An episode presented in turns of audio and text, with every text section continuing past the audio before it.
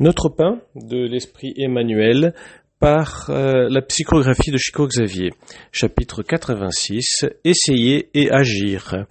Le texte à l'étude, c'est la lettre de Paul aux Hébreux, chapitre 12, verset 13.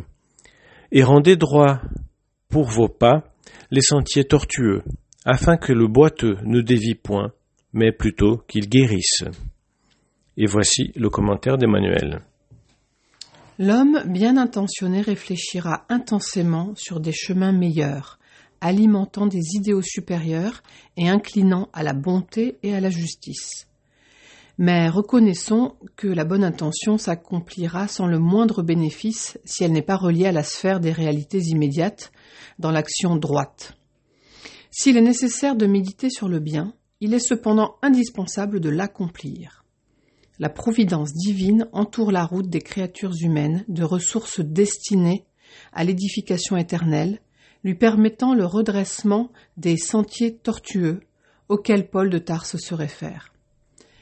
Pareille réalisation de la part du disciple est indispensable, parce qu'autour de lui viennent ceux qui boitent. Les prisonniers de l'ignorance et de la mauvaise foi se traînent, comme ils le peuvent, sur les bas-côtés du travail d'ordre supérieur et, de temps à autre, il s'approche des serviteurs fidèles du Christ pour leur proposer des mesures et des agissements du niveau de leur mentalité inférieure. Seuls ceux qui construisent des routes droites échappent à leurs assauts subtils, se défendant tout en leur offrant également de nouvelles bases, afin qu'ils ne s'éloignent pas complètement des desseins divins.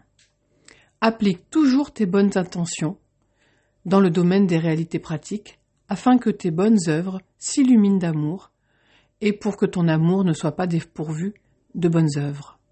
Fais cela pour toi, qui as besoin d'élévation, et pour ceux qui te cherchent en boitant.